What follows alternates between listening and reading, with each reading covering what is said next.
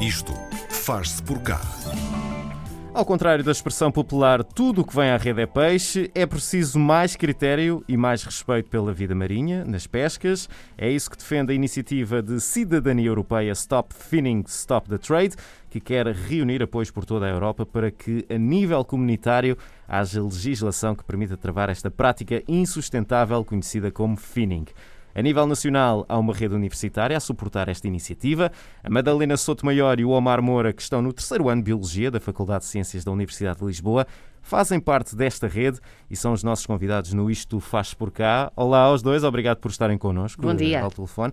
Madalena, vou começar por ti. Uh, nós queremos saber, antes de mais, o que, é que, o que é que é exatamente isto? O que é que é o finning? Em que é que consiste? Bom dia, muito bem. Uh, então, a iniciativa uh, Stop Finning, Stop the Trade é sim uma iniciativa de cidadania europeia. Hum. Ou seja, um, é sim um instrumento que a União Europeia possibilita aos seus cidadãos uh, e que para eles participarem mais diretamente na produção da legislação da União Europeia que está Certo. de momento em vigor. Mas- Uh, E, e- e, eh, o, que é que, o que é que é exatamente este, este finning? Porque o- o- a palavra está logo no, no nome da iniciativa e Exatamente. nós, eh, nós já fomos pesquisar, obviamente, mas quem nos está a ouvir e nunca não está familiarizado com este termo, o que é que é exatamente o finning? Pronto, então o finning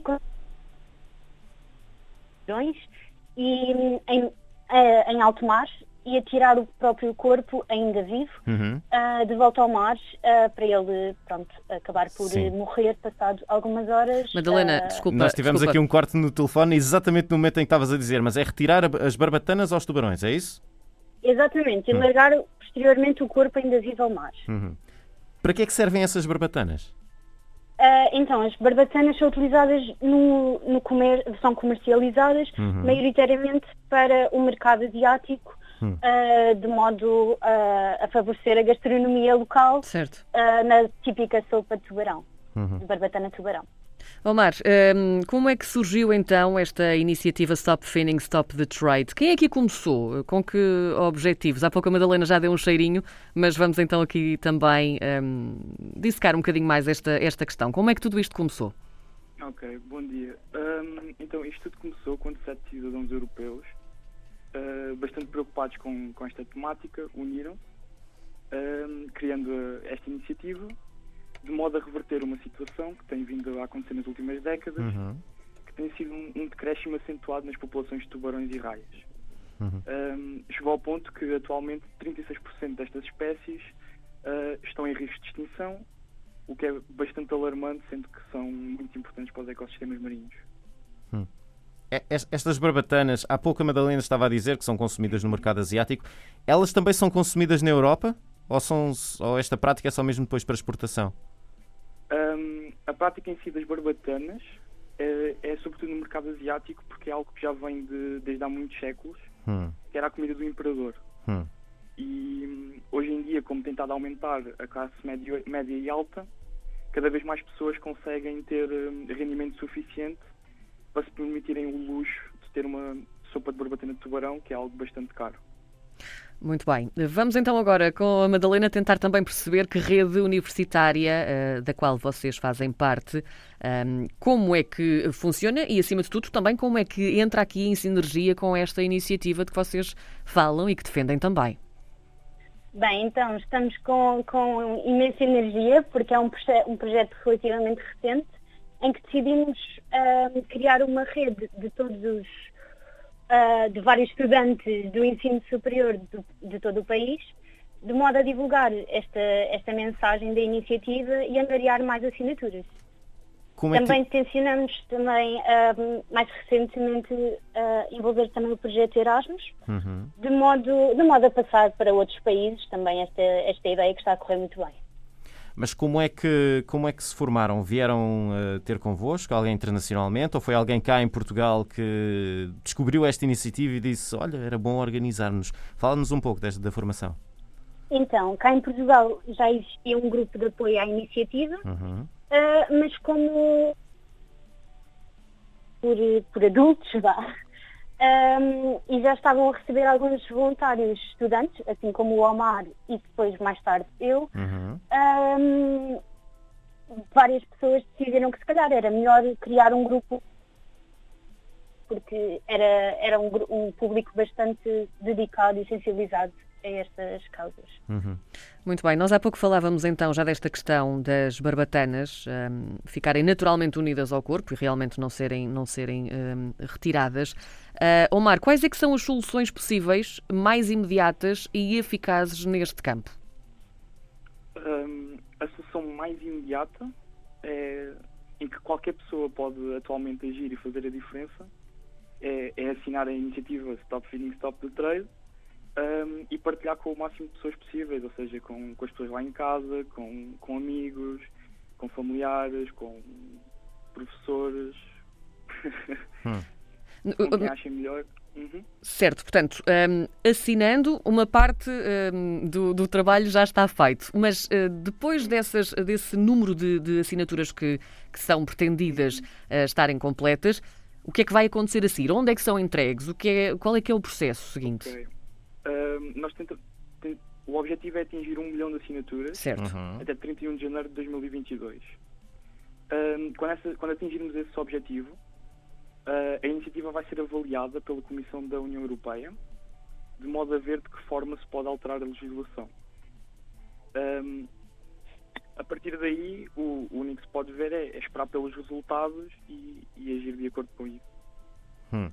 Eu, uh, os últimos números que estão divulgados na página da União Europeia uh, estão quase ali a bater nas 200 mil assinaturas, pelo menos são números da. não são desta semana, mas são da semana passada, eram os últimos que lá estavam.